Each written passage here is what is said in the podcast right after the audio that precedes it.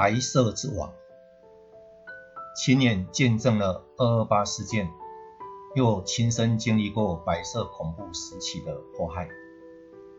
叶石涛后来写了许多关于这方面自传式的小说。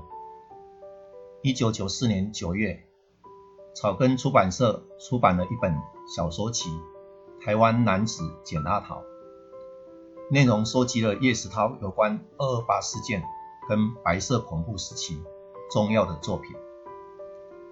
叶石涛在自序中提到：“说实在的，这简阿桃的挣扎过程。”也就是我挣扎的过程，可以说简阿桃就是我本身的投射。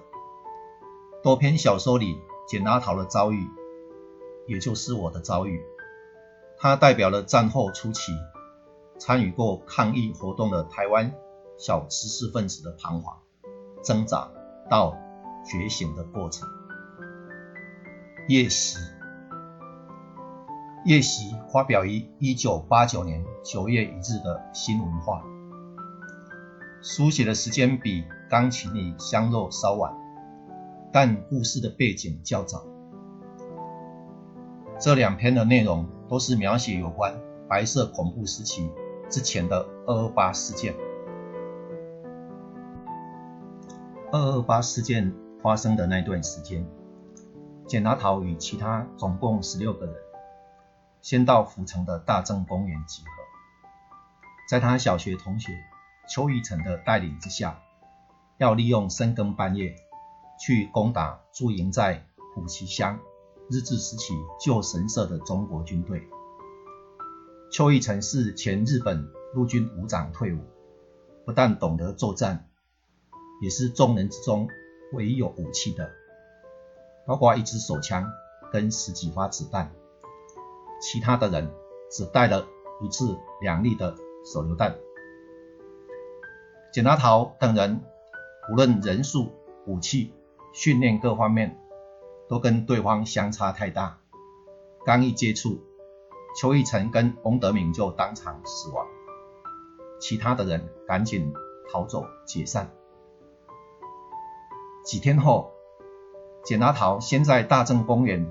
亲眼目睹汤德章律师被国民政府的士兵游街示众、公开枪决的经过。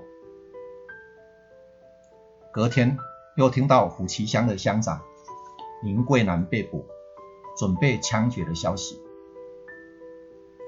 林桂南并没有参加二二八事件的活动，不过他事先有将一些驻军的消息泄露给邱义成，他的被捕。可能是因为这个原因受到牵连，成为替死鬼。简阿桃听着林桂南将被枪决的消息，着急赶往虎旗乡。他沿路看到许多的村民从街头巷尾出来，他们沉默不语，步伐沉重地走向虎旗神社前面的草地。在那个地方，他看见。满头白发的林桂南被两个士兵悬空架着，随后将他踢倒在地，当场处死。林乡长的尸体倒在草地上，无声无息，血流满地。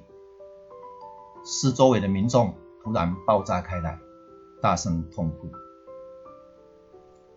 那个画面深深刻出。在专制独裁政权的统治之下，台湾人民的怨恨与无奈。